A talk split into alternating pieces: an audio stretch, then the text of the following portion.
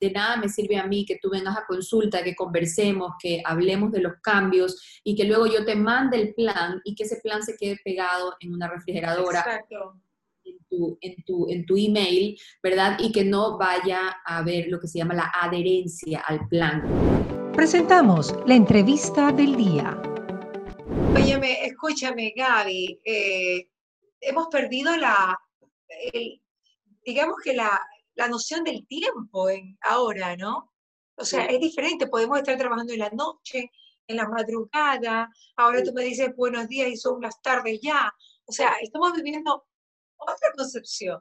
A mí me pasa que es algo, bueno, positivo de la cuarentena, que ahora estoy atendiendo pacientes en horarios en que jamás los hubiera atendido, digamos a las 8 de la noche, 9 de la noche. El otro día atendí a alguien a las 10 de la noche y por, por, hacerlo online, digamos. Yo antes, mis pacientes siempre eran de manera presencial, prácticamente nada online, y ahorita te pudiera decir que estoy 50 y 50. Tengo mis pacientes presenciales en la mañana en el consultorio y tengo tarde y noche pacientes eh, online. Y la verdad me resulta súper práctico, me encanta poder trabajar desde mi casa.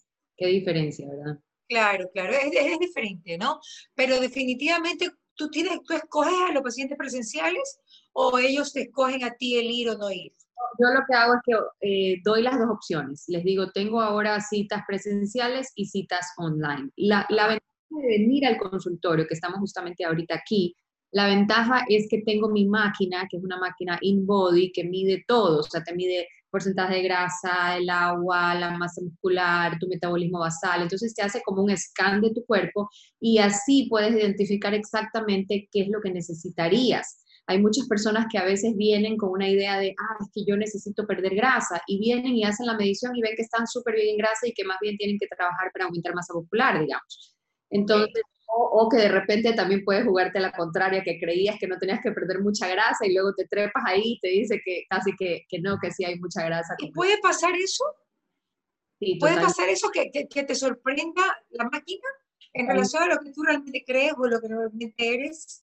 100%, porque estamos eh, muy acostumbrados a trabajarnos con un número de peso como muy, digamos, médico y muy de tablas y de índice, por ejemplo, el, el, BMI en inglés, que se llama el, índice de, ah, caramba, se me fue el, nombre. De masa corporal.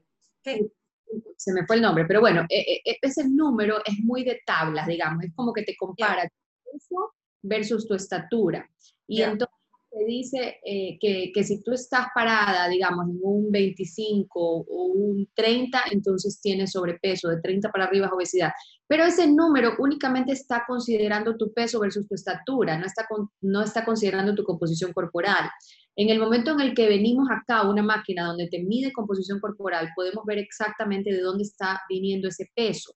Hay personas que tienen, por ejemplo, una masa muscular increíble, envidiable, enorme, entonces el peso va a ser mucho más alto, pero ese peso no proviene de, digamos que de, una mala fuente, por así decirlo, más bien todo lo es músculo y entonces está muy bien esa persona. Entonces podemos trabajar ya de manera más personalizada y no basándonos solamente en un peso. Muchas veces, repito, que somos mucho más que un peso, eh, inclusive que una talla, porque hay personas que de repente son una talla eh, más grande de lo que mentalmente pensaron que era el ideal, pero están muy bien, entonces también tenemos que ver eso, ¿no? tiene que ver también el ser endomorfo, endomorfo mesomorfo o pues ectomorfo. Son los biotipos que te van a ayudar mucho a entender cómo, eh, cómo es la composición de tu cuerpo y también te puede ayudar mucho a ver de acuerdo a tu, a tu biotipo, tu tipo de alimentación. Hay personas que son más largas, flacas, delgadas, altas, que toleran mucho más los carbohidratos, por ejemplo. Y hay personas que pueden decirte, yo como carbohidratos y eh, aumento fácilmente, ¿verdad? Entonces, en, esa, en ese tipo de, de biotipo podemos trabajar una alimentación con control de carbohidratos sin necesariamente eliminarlos, pero aumentando considerablemente su ingesta de grasas saludables, que esa sería la fuente alterna. Nosotros en el organismo tenemos dos maneras de conseguir energía. Una es como la convencional, la de toda la vida, la que siempre hemos escuchado, que es por medio de glucosa, y la otra, cuerpos cetogénicos, que sería ya una dieta muy alta en grasas y muy baja en carbohidratos. No significa que una es mejor que la otra. Hay muchísimos doctores, muchísima ciencia atrás que pueden eh, decirte que esta es la ideal, la perfecta o que esta igual. Aquí entra mucho lo que se llama la bioindividualidad y qué es lo que a ti te hace bien, qué es lo que a ti te conviene. Voy a, contar, voy a, contar, una pequeña historia. Por ejemplo, yo he estado últimamente leyendo muchísimo sobre la dieta cetogénica eh, me metí en un summit un fin de semana hace como un mes y salí completamente convencida por todos los estudios, por todos los beneficios y dije, bueno, voy a intentarlo, voy a probar. Lo probé, me estrellé completamente, me fue fatal, me comencé a inflamar, hinchar la cara, me salían granos, me sentía que mi cuerpo estaba rarísimo, celulitis, grasa abdominal, cosas que no me habían pasado antes. Entonces, no significa que ese tipo de alimentación sea malo, porque hay, muchas personas que les puede asentar y les puede caer súper bien, pero mi cuerpo, mi biotipo, mi bioindividualidad me estaban ahí dando señales de que ese tipo de alimentación definitivamente no era para mí. Y desde que comencé a incluir nuevamente carbohidratos fibrosos, los carbohidratos que he consumido siempre, entonces todo comenzó como a regularse. Entonces es súper importante, yo creo, también escuchar lo que tu cuerpo te está diciendo, lo que llamamos las señales de tu cuerpo. Claro, lo que pasa es que tú porque eres flaca puedes darte el lujo de decir no cetogénica, pero mucha gente que tiene exceso de peso, la única opción es la cetogénica, Gaby, porque bajas más rápido. Cuando hay un exceso de peso bastante grande, bastante fuerte, pudieras empezar con una dieta baja en carbohidratos, porque claro, tu cuerpo tiene mucha grasa acumulada que tiene que...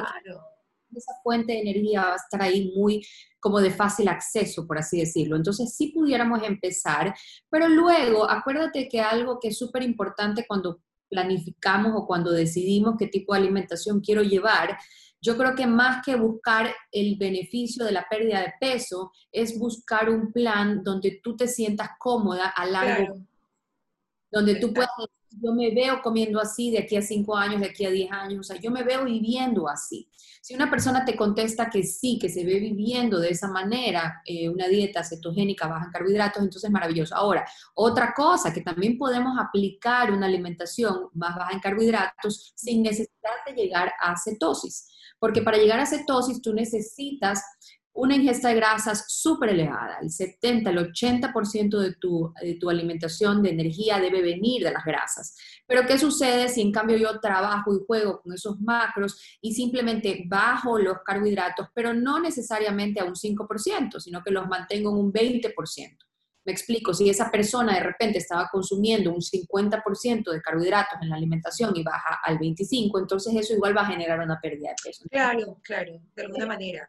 Personal, Marielita, y yo creo que aquí también es importante que busquemos una buena guía y, conversemos con un profesional, con un nutricionista, donde podamos llevar este, este plan acción, porque también muchas veces sucede y, se lo digo a los pacientes todo el tiempo, eh, de nada me sirve a mí que tú vengas a consulta, que conversemos, que hablemos de los cambios y que luego yo te mande el plan y que ese plan se quede pegado en una refrigeradora. Exacto en tu, en tu, email, ¿verdad? Y que no vaya a haber lo que se llama la adherencia al plan. Para que exista adherencia, adherencia al plan, necesitamos garantizar que ese tipo de alimentación es algo con lo que tú te identificas, es algo que, con lo que tú te ves y es algo que te hace feliz, porque nadie quiere vivir comiendo. Todo el mundo busca estar feliz.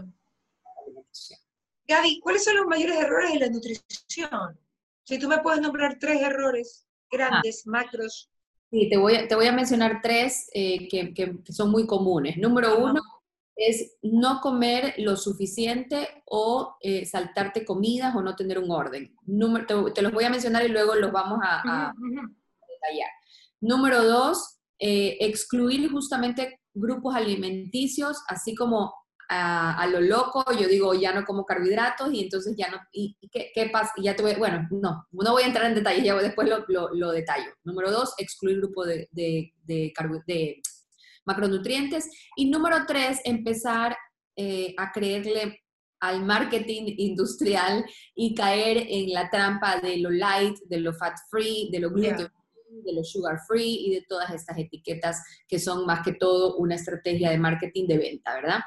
Entonces, vamos a detallar cada uno. Primero, el no comer lo suficiente también eh, pasa muchísimo, que para yo lograr una pérdida de peso muchas veces puedo acudir a un plan de alimentación donde no tengo un número de calorías apropiado, donde me estoy basando, por ejemplo, en mil calorías, en 800 calorías, en 1200. Es poco muy poco y que a lo mejor al principio dices, ah, pero estoy perdiendo mucho peso rápido. Bueno, primero hay que analizar de dónde estás perdiendo peso, si estás perdiendo realmente grasa o si estás perdiendo masa muscular o si estás perdiendo agua. Nadie quiere perder masa muscular. Entonces también tenemos que analizar eso, número uno. Y número dos, a largo plazo o mantenerlo, digamos a medio plazo, ni siquiera tan a largo plazo, pero mantener una dieta o un tipo de alimentación bajo en calorías durante un tiempo prolongado, ¿qué va a hacer? Mi cuerpo es súper inteligente y mi cuerpo tiene lo que se llama el metabolismo basal, que es el número de calorías que yo quemo para existir y para subsistir. Y es el número de calorías que mi cuerpo quema sin moverme, digamos. Si yo estoy acostada en una cama todo el día sin hacer nada, igual yo estoy respirando, igual mis órganos están funcionando, entonces eso genera quema de calorías. Eso es lo que se llama el metabolismo basal. Ese metabolismo basal es, individual. Acá en la máquina te lo dice. Entonces, por ejemplo, digamos que tú tienes un metabolismo basal de 1500 eh, calorías y resulta que tú comienzas a cortar calorías, a comer cada vez menos y a hacer una dieta cada vez más restrictiva para ver esta famosa pérdida de peso. Entonces tu metabolismo basal ya luego de un tiempo no va a ser 1500 calorías, luego va a ser 1400, 1300, 1200, o sea, se adapta. ¿Ok? ¿Por qué? Porque el cuerpo dice, a ver, un momentito, un momentito, aquí qué está pasando, porque ya no me están dando comida, entonces el cuerpo tiene que defenderse y un mecanismo de defensa del organismo es bajar esa, ese metabolismo basal, porque dice, ya este cuerpo me está dando menos, usemos menos, gastemos menos. ¿Ok? Entonces es como una protección.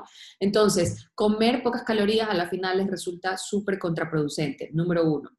Número dos, saltarte comidas. A veces, y ahorita que está tan de moda el ayuno intermitente y que lo leemos por todas partes, a veces pensamos, bueno, comienzo a ayunar, es lo más fácil, no desayuno o no ceno, me salto comidas y entonces con esto soluciono mi problema.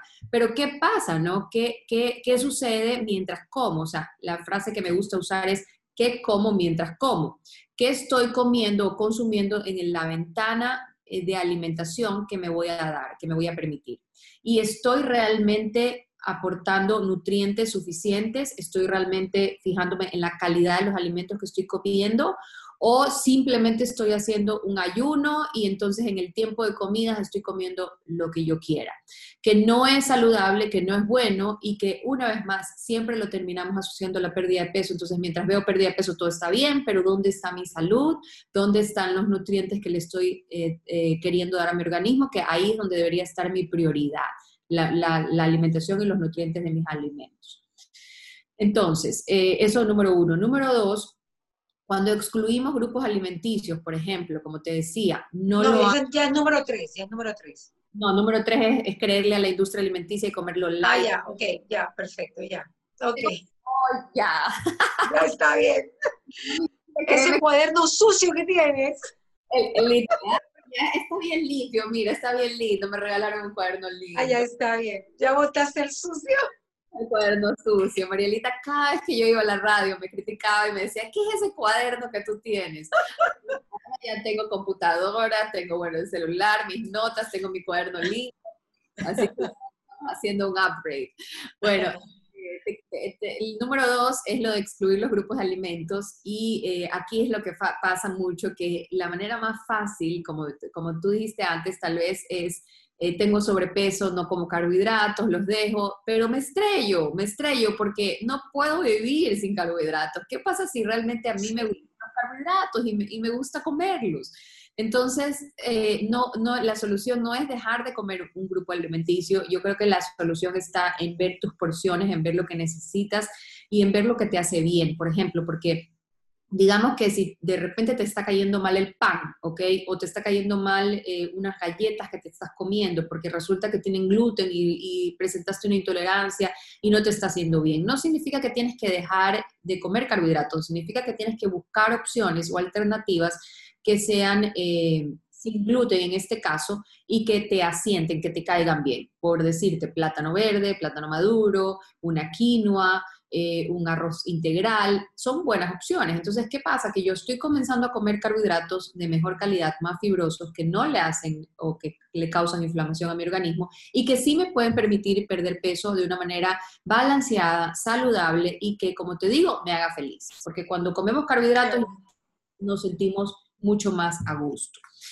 Y luego el punto número tres justamente es dejarme llevar por el marketing de los alimentos y por los, las etiquetas, lo que, lo que en inglés le dicen los labels, food labels, que te pegan en todas partes para hacerte creer que es un producto saludable. Entonces, alto en fibra, sin colesterol, sin grasas trans, light, sin azúcar y hoy en día el más famoso, eh, gluten free, ¿no? Sin gluten. Entonces, ¿Le creo o no le creo a estos productos? Primero tengo que leer listado de ingredientes, porque es ahí donde yo me voy a enterar si un producto verdaderamente es o no es saludable. Si en un listado de ingredientes lo que tú lees, entiendes, identificas y lo reconoces como alimento, entonces perfecto, porque por ejemplo puede ser que de repente te crearon una tostada de maíz, que tú lees los ingredientes y ves maíz y sal y es un producto que dice gluten free, pero es un producto que naturalmente no contiene gluten, viene del maíz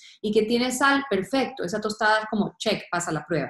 Pero ¿qué sucede si de repente me dicen unas galletas gluten free y yo leo que tiene pues la harina de arroz o que tiene la harina de yuca, que son libres de gluten, pero luego leo ahí azúcar y una grasa que no es saludable y más azúcar y em, eh, edulcorantes y bueno, de todo, ¿no?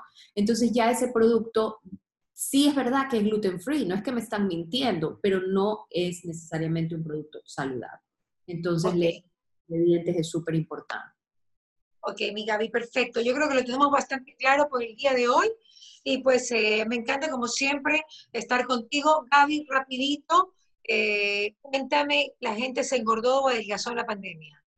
La mayoría, te voy a decir, que está ganando peso y muchos de los pacientes que estoy viendo ahora, eh, hay mucho, mucho aumento de pesos porque, mira, estamos más en casa, ¿verdad? Y creo que nos pasó que nos tomamos este tiempo de cuarentena como vacaciones y nos dimos muchos gustos y cocinamos más en casa dulces y con los niños y todo, y actividad física. La actividad física se ha visto mucho, o sea, eh, más baja y perjudicada porque como estamos trabajando en una computadora, estamos trabajando con el celular, estamos viendo Netflix o estamos haciendo actividades que no me generan movimiento, entonces nos pasa la factura. Necesitamos buscar actividad física para poder mantenernos en movimiento que es tan importante para el cuerpo. Chévere, entonces hay que retomar los ejercicios, que es lo más importante. Gaby, me encantó ese tema, me encantó los tres errores que yo creo que no hay que cometerlos nunca. Un abrazo, mi Gabrielita, te quiero mucho. Ya saben que esta entrevista la ven en YouTube también, en Marela TV, y en todas sus extensiones digitales. Chao, mi Gaby. Nos vemos en una próxima partida. Y mañana a toda la gente de Fuego les mando un besito y nos volvemos a oír si Dios lo permite. Bye, bendiciones, chao. Hemos presentado la entrevista del día.